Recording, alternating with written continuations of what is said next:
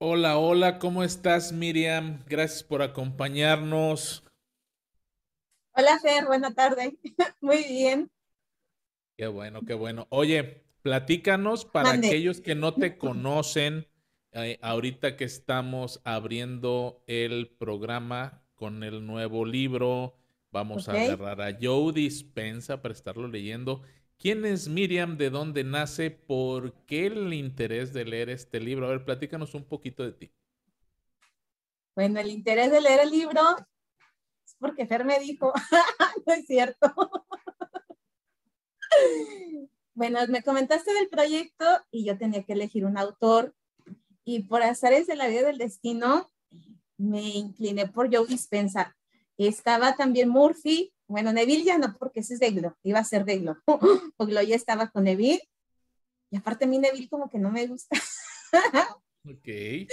Y quería algo más científico y yo dije, me voy con este señor, Joe Dispensa. ¿Y a dónde te fuiste con ese señor? A ningún lado. Al cerebro. Muy bien. Miri, ¿de dónde eres? ¿A qué te dedicas? ¿Cómo es que llegas? ¿Cómo pasa el tiempo libre? Pregúntale. bueno, yo, pues, como ya dijo Fer, me llamo Miriam. Eh, vivo en Guanajuato. Eh, nací en la Ciudad de México. Bueno, antes el DF, el defectuoso, pero desde muy niña me vine a vivir a Guanajuato. Y aquí radico. Me dedico a dar clases nivel medio superior y también a la administración. Eh, me da risa porque de profesión, de profesión soy contador público, pero ahorita no estoy ejerciendo de contador público. Muy bien, muy bien. Eres iguanas que yo. Oye, y eh, El, libro ese está un poco gordito y lo vamos a ir leyendo, no tanto leyéndolo como tal en el transcurso de todos estos programas, sino vamos a ir haciendo resúmenes, tú comentas, yo comento y bueno, vamos a ver a dónde terminamos. Y bueno, pues arrancamos, adelante. Mira, Fer, como tú lo has mencionado, es un libro demasiado, demasiado extenso. Y mira, me encantó como que la carátula es como muy simple, pero es ahí como un monito que tiene como el botón de recetas y reseteate. Deja de ser tú, se llama el libro. La mente crea la realidad. Yo sé que muchos de los que estamos aquí ya hasta parece eslogan de comercial, porque es algo que escuchamos ya repetidamente muchas veces, pero realmente el libro te hace dudar de si de verdad lo crees, ¿no? Ok. Bueno, cuando estabas hablando del, total de, del, del total de páginas, estamos hablando de 349. Ok, muy bien. No sé hasta qué mes nos vaya a llevar esto, Fer.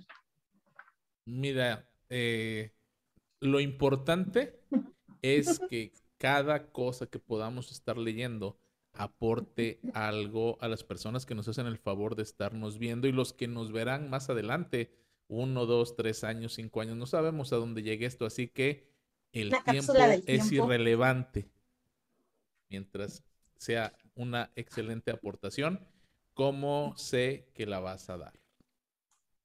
Pues sí, ya del tiempo no vamos a hablar porque ya tuvimos una conversación fea lo que es el tiempo, cómo es. Pero mira, el libro, el libro me recordó como a los libros de la escuela, viene muy bien estructurado. Primeramente viene con lo que es, eh, bueno, ya sabemos la portada y demás, pero más que eso viene con un prólogo muy sustancioso, que algo curioso no lo escribió Joe Dispensa, lo escribió un amigo de Joe Dispensa. ¿okay? Y este prólogo es prácticamente como una sinopsis de lo que va a tratar el libro. Ok, pues arranquemos a ver qué concepto tiene el amigo del doctor Joe Dispensa. Ya, ahora que hagas un libro, yo te escribo el prólogo, Fer.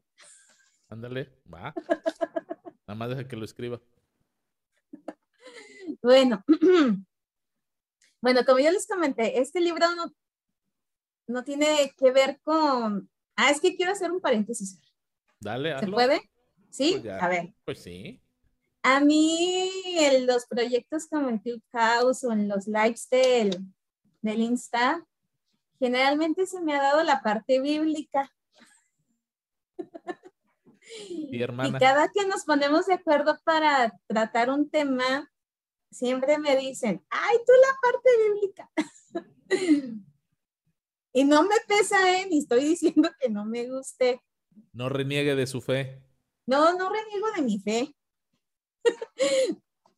más, más es algo que me dicen, a ver, tú, sácate los, sácate los versículos, a ver, tú la aportación bíblica.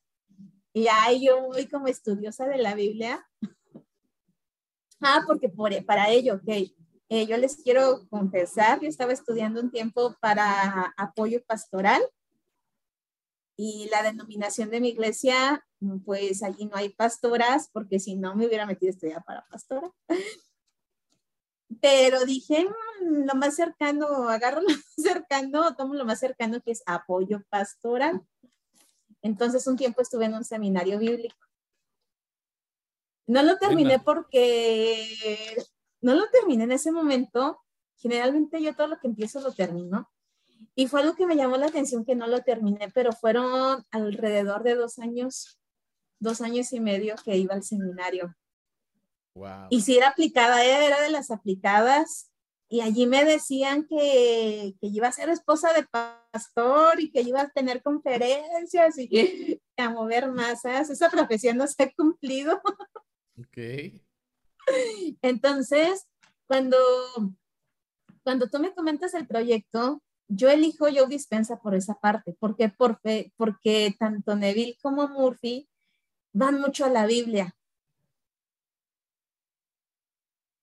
Y en algunas cosas como que no me ha gustado porque yo digo que cada quien tenemos una interpretación de la Biblia. Entonces por eso me fui también con dispensa. porque yo quería decir, a ver, vamos a hablar, vamos a investigar, pero ya del cerebro, o sea, ya no versículos, tanto versículos, y no es renegar de mi fe, pero este libro dice, deja de ser tú. Ok. Bueno, entonces... Bueno, quería como quedar así.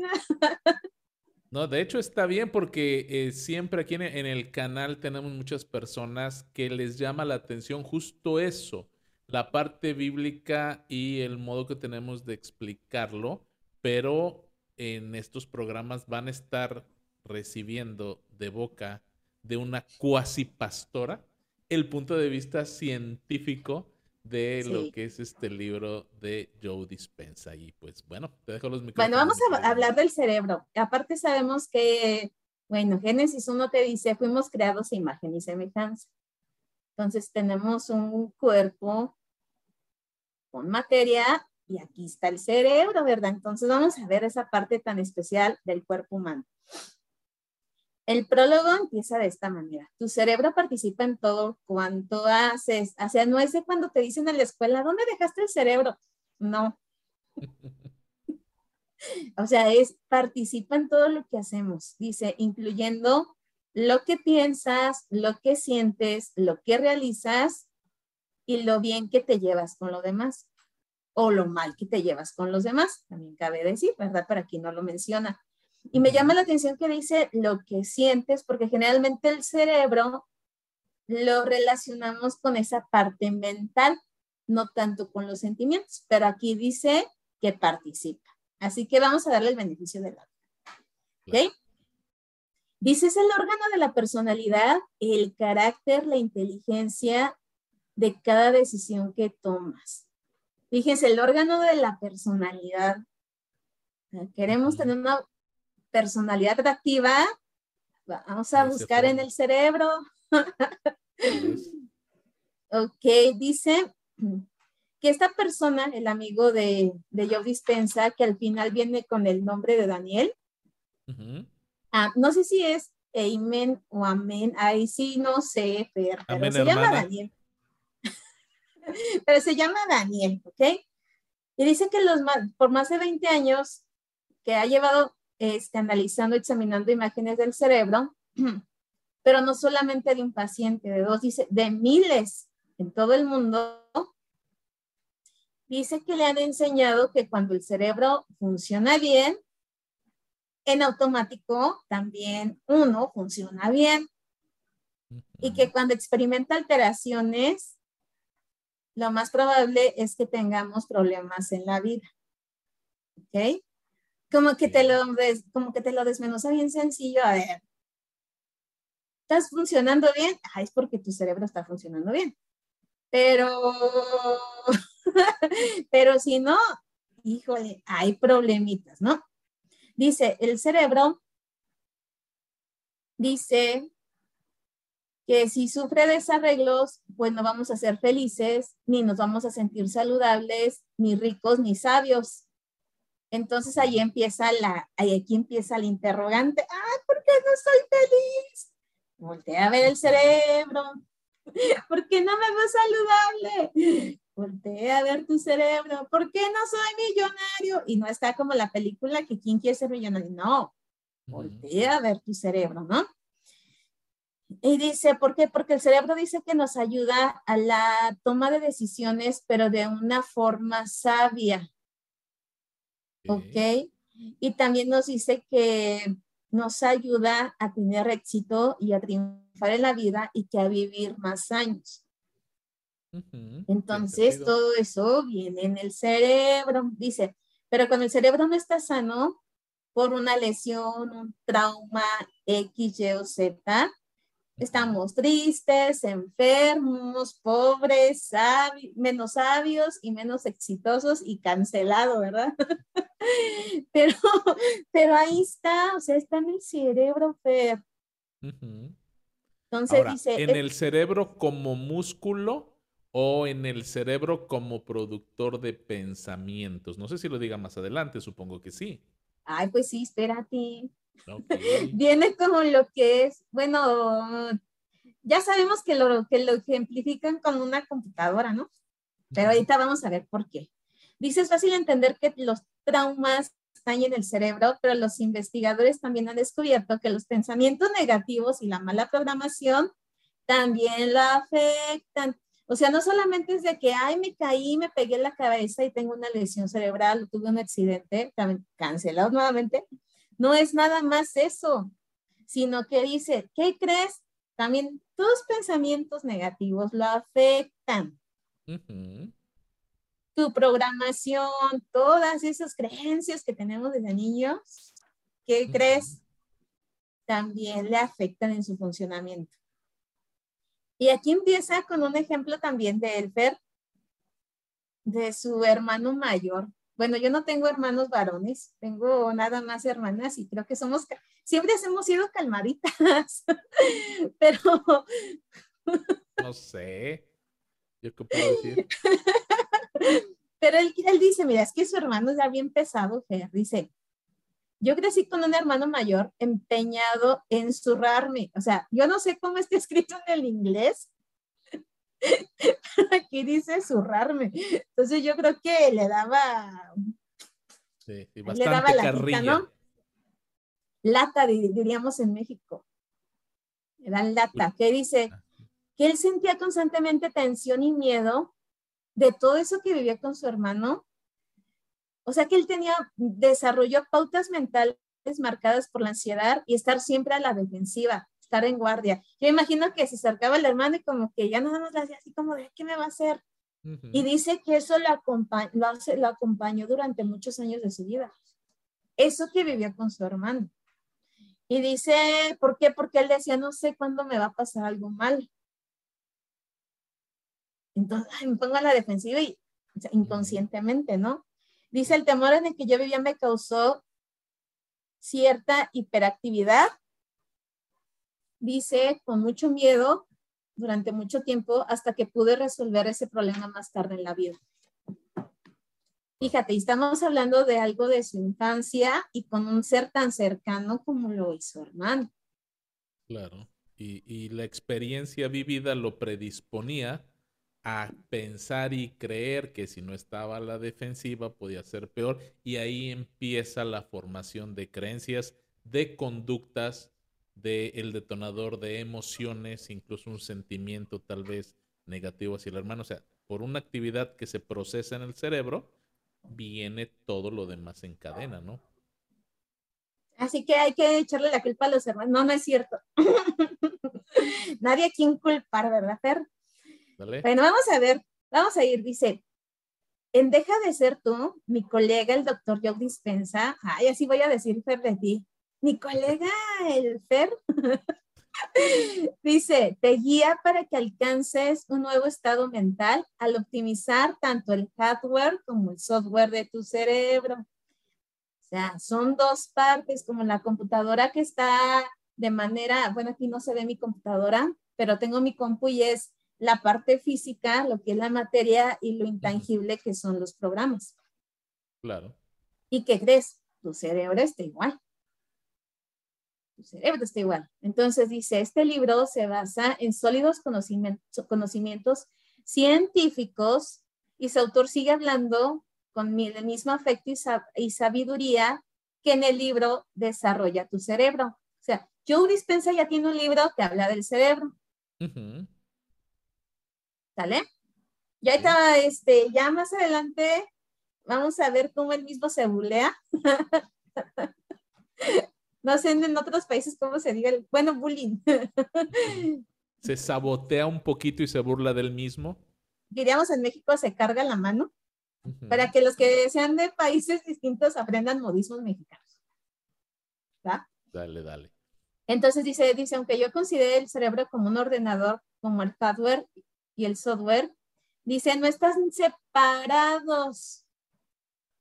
No están separados, dice, constantemente hay una programación, reestructuración y ambos se influyen mutuamente. Sí, sí, y es justamente lo que sucede en un computador. Si tú te pones de manera desordenada a descargar un montón de software, hay unos que son maliciosos y ¿qué crees de algo que no se ve, que está en la nube? Resulta que después físicamente no puedes prender la computadora o cuando la prendes se te abren mil ventanas y entonces te afecta y se influencian uno al otro. Entonces es muy válida la comparación. Por eso no habrán páginas malas.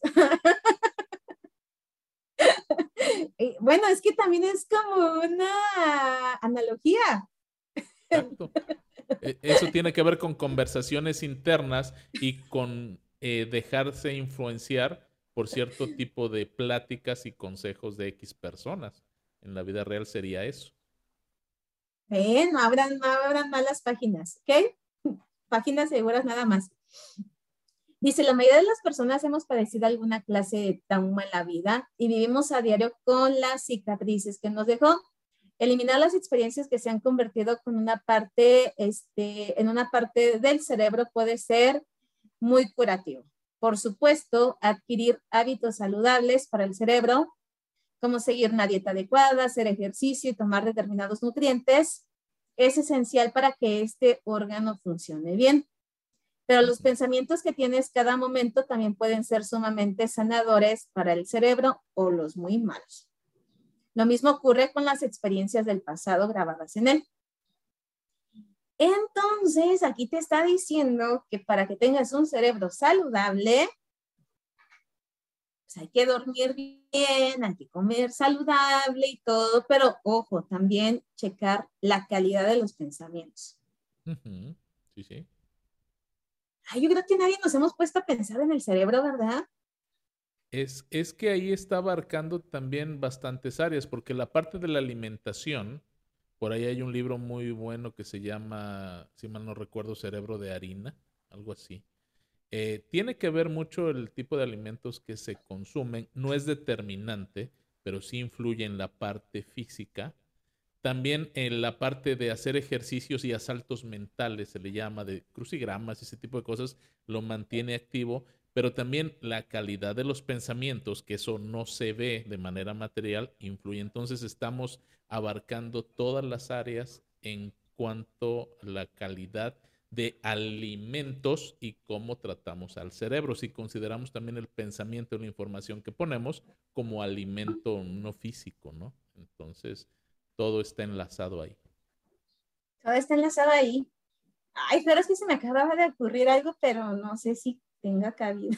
Pues suéltalo, ¿ya qué?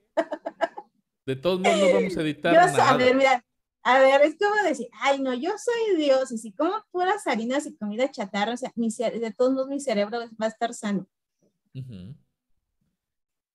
Puede ser, fíjate bien, puede ser, y, y no sé si lo mencione adelante, puede ser que funcione por cierto tiempo, porque al generar ese pensamiento de que no me afecta, segrego ciertas sustancias que ayudan a que el tipo de alimento que me pudiera hacer daño, si no estoy consciente de eso, llegue y se pueda procesar de otra manera. Entonces, cabe la posibilidad, sí. De hecho, la Biblia menciona que eh, aunque viéramos cosa mortífera, no nos haría daño.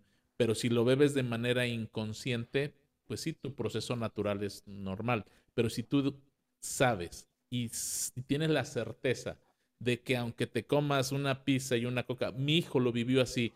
Cuando vivimos en Estados Unidos, todos los días, todos los días en el lonche era pizza y refresco. Eventualmente hamburguesa o algo de pollo teriyaki, haz de cuenta, ¿no? Pero una o dos veces por semana variaba. Todo lo demás era pizza. Pizza. Y fines de semana, pizza. Y mi hijo es un palito. O sea, está en el gimnasio para engrosarse, pero es, siempre fue delgado.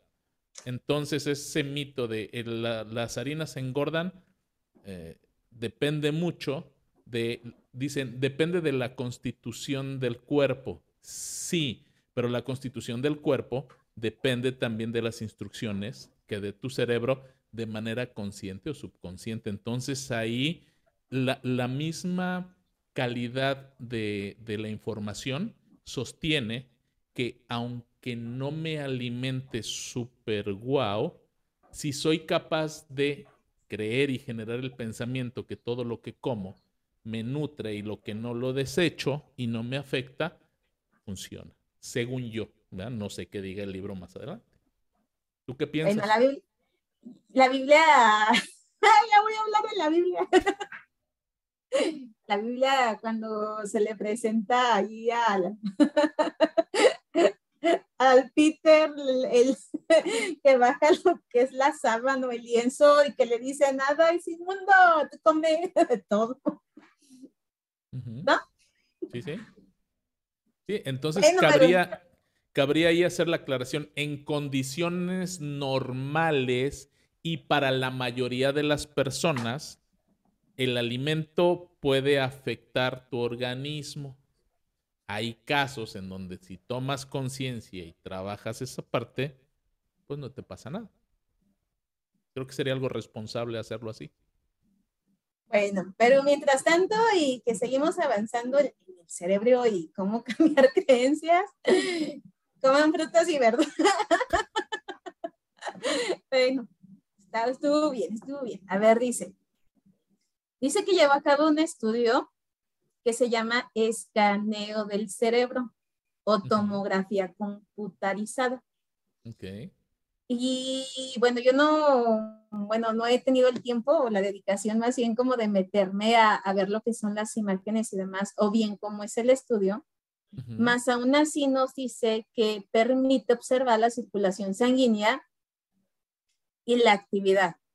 Dice que las imágenes de la tomografía o de la resonancia magnética que examinan esta parte en específico del cuerpo, pues denota que en más de 70 mil imágenes que ha arrojado datos tan importantes como lo que son lesiones y que esas lesiones cómo pueden arruinar la vida.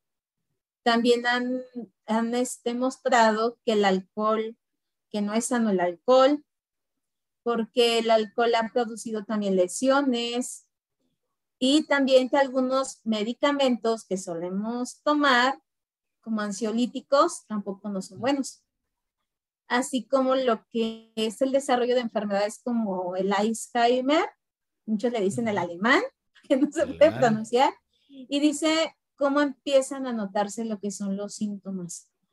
O sea, no ha sido nada más de que, ay, a, a dos fulanitos o dos fulanitas vamos a analizarles mediante un escaneo su cerebro. ¿no? O sea, te está hablando de varias personas y un cúmulo de más de 70 mil imágenes.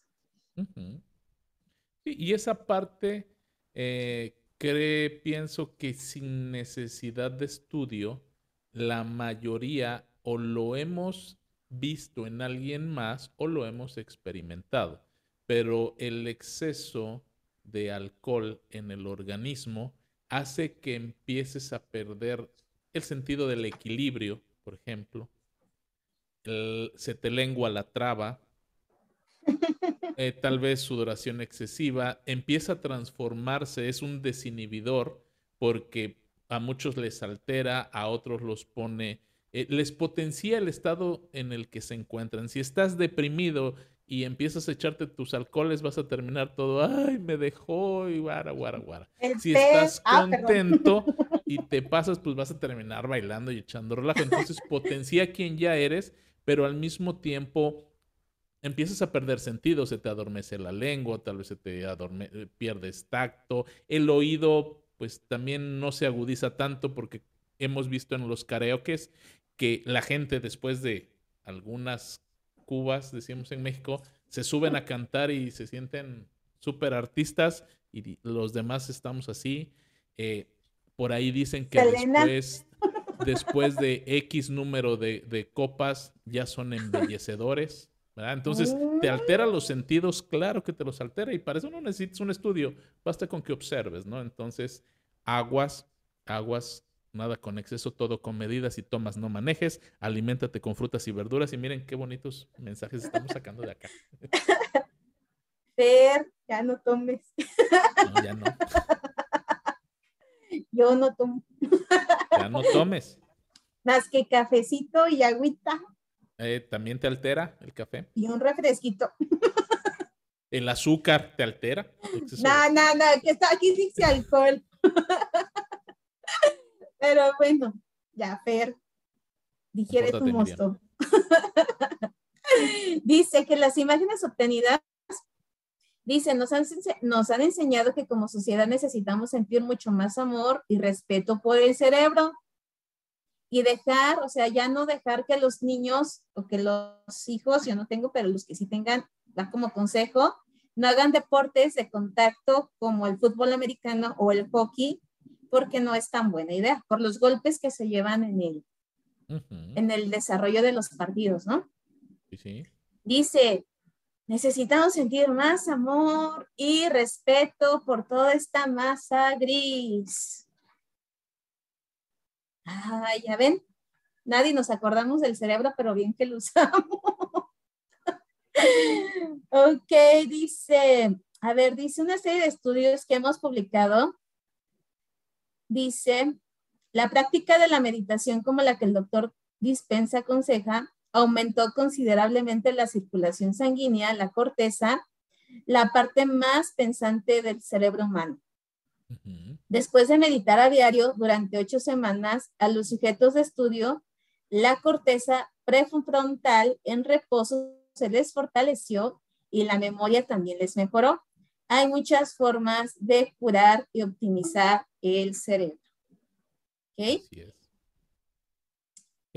De, hecho, es parte de lo que mencionamos al principio, el, jugar memorama, el resolver crucigramas, ese tipo de, ejercicios mentales, eh, ayudan a que se fortalezca. Es un músculo, no deja de ser un músculo el cerebro, y entre más lo usas, más se fortalece. No piensen que si lo uso mucho se me va a acabar y después no voy a tener cerebro. No, al contrario. No es un músculo en reposo, eh, ojo, así que actívenlo. La meditación. es que este libro, más adelante vamos a ver qué onda con las meditaciones, pero no me voy a adelantar, ¿ok? No, no te adelantes.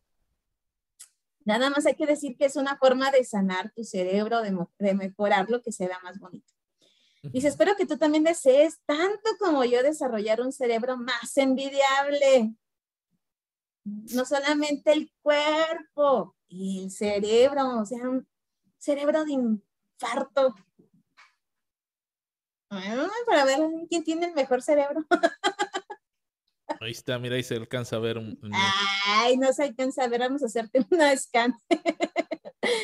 Dice, que te funcione mejor. Dice, la investigación que estamos llevando a cabo, nuevamente está hablando del escaneo, pero habla de que él se hizo un escaneo a su propio cerebro.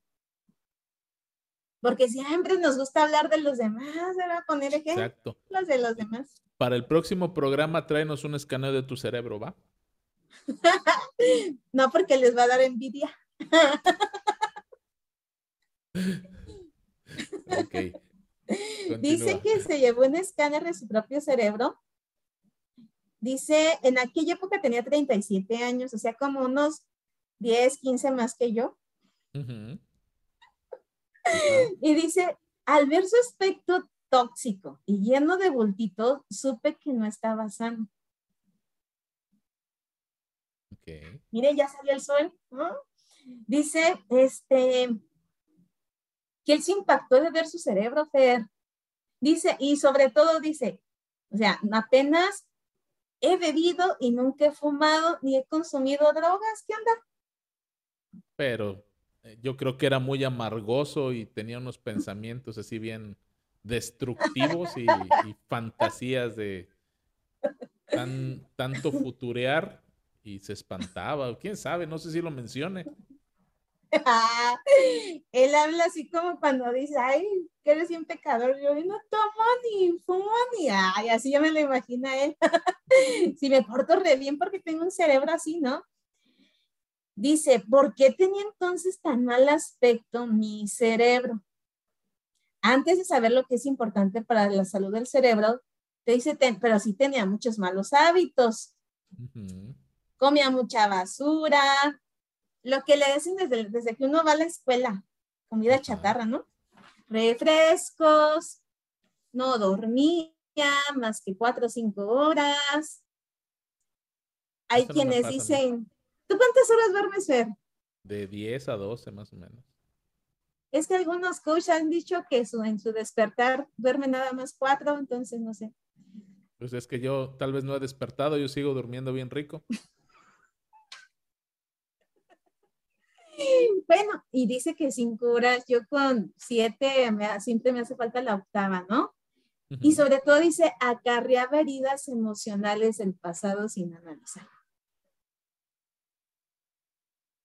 Sí, o sea, no se echaba sus cigarritos ni, ni, ni, las drogas ni demás, pero, o sea, los hábitos y sobre todo la calidad de los pensamientos, ¿no? Era bien amargator, decimos ay, échale azúcar, entonces día Cruz, pero a los pensamientos, ¿eh? Estamos hablando de dieta. Dice, nace ejercicio, se sentía estresado y pesaba 15 kilos de más. Dice, lo que no sabía es que todo eso no era bueno para mi cerebro en absoluto. Y pues, ¿qué creen? ¿Qué creen que pasó? Que se desmayó. Uh, no? no, no se desmayó. porque me está picando un cabello. Eso queda para los bloopers, ¿no? Hay que hacer uno de bloopers. A ver si Ahí comenten, que estén comentando en el chat. ¿Quieren ver los bloopers? o sea, de verdad, y a veces somos así, vivimos en constante negación. Ay, es que ¿por qué yo? Ay, si yo no hago esto, ay, si yo no hago aquello. ¿Y qué crees? Que sí, Dice, en la última imagen, dice, ya que se hizo nuevamente un escáner, dice, mi cerebro se ve mucho más joven que 20 años atrás. Entonces yo creo que este señor tiene como 57 años, casi 60, ¿no? Puede ser, puede ser. Dice, se ha rejuvenecido literalmente. Y dice, y tu cerebro también puede rejuvenecer. De no solamente las cremitas acá para la ojera, la patita de gallo, no puede rejuvenecer el cerebro, ¿no? Dice, a ver, ay, ya que estamos terminando, dice, ah, pero mira, bien modesto, dice, puede rejuvenecerse tanto como el mío. Cuando decidas cuidarlo bien. 20 años, pues es un, es un buen. Y no te está, se está poniendo de ejemplo, él. A lo que voy es esa parte. Y me gusta cuando tú eres producto de tu producto y, te dice, bueno, si yo lo pude hacer, tú lo puedes hacer. ¿Quieres que se rejuvenezca tanto como el mío? No como el de otro, como el mío, mínimo como el mío, sale, haz esto. Esa parte me encanta. Ay, ser modesto. Hablando de personas modestas. Dice, cuando vi la primera imagen de mi cerebro, quise mejorarla. En este libro también te va a ayudar a mejorar el tuyo. Espero que disfrutes con su lectura tanto como yo. Atentamente, Daniel G. Amén. Amén, hermana. Amén. Autor de Cambia tu cerebro, cambia tu vida. Ah, entonces influye. ¿eh? Deja de ser tú. ¿Cómo ves, Fer? Ese es el prólogo. Me gusta, me gusta porque suena interesante todo lo que vamos a estar viendo en estos programas, mi querida Miriam. Y gracias por tomarte el tiempo de estar leyendo, de estar sacando extractos, lo que más te ha impactado. Y, bueno, creo que eh, vamos a tener una larga y agradable charla todos los viernes. Así que, mis amados, mis amadas, apunten ya ese día, resérvenlo en la agenda y todo para que estén aquí con Miriam y con un servidor. Miri, después de leer esta parte de la introducción, que ni siquiera hemos arrancado con el primer capítulo del libro, ya llevamos un programa, ¿qué te deja a ti de reflexión esta parte del prólogo? Mira, a mí primeramente cuando, esto no lo comenté cuando iniciamos, pero este autor, cuando yo lo elegí, o sea, él tiene muchísimos libros, no es el único que tiene. Pero a mí me llamó la atención el título, Deja de ser tú. Y como esta persona que él decía, ay, es que ¿qué tiene mi cerebro si no hago esto, no hago aquello? Llega esa impactante frase, deja de ser tú, y es cuando dices, que ahí va conmigo. ¿No? Eso como que fue como que el primer impacto y no fue por, bueno, y sí fue también por la carátula que les digo es muy sencilla. Si gustan, cómprenlo. Eh, aclaro, yo Dispensa no me va a dar regalías. Fer, ¿quién sabe? pues ojalá y nos contactara para un patrocinio, ya les estaremos avisando, pero Nada más no se adelanten. no, no se adelanten. Vamos juntos, ¿no? Y sobre todo el prólogo lo que me, lo que me deje es eso de, ok, todo el mundo sabemos que tenemos cerebro. Que si lo usamos o no lo usamos, ahí es diferente. ¿O cómo lo usamos? Pero al final del día, o sea, nadie, o sea, yo no, yo de las personas que he tratado, que he conocido, nadie, hay una preocupación de decir, híjole, ¿cómo está mi cerebro? ¿En qué estado está? ¿Cómo luce? Así es. ¿No? Y cómo, y sobre todo, ¿cómo influye? Eso no, yo no he escuchado a nadie, o sea, yo he escuchado personas que van al gimnasio y que, ay, ya tengo bipses o ya tengo acá la pompa y que la pierna y demás. Sí, pero yo nunca he escuchado a una persona o visto una que diga, ay, mi cerebro de infarto, no. Yo no. Y es importante, pero aquí te dice que es importante y más adelante vamos a ver por qué. Perfecto. Y si pudiera, sí me hacía un escáner, pero yo siento que yo lo tengo bonito. ok, perfecto. Bueno, pues muchas gracias, Miri. Nos vemos la semana que entra y regresamos al estudio. Cuídense, bye.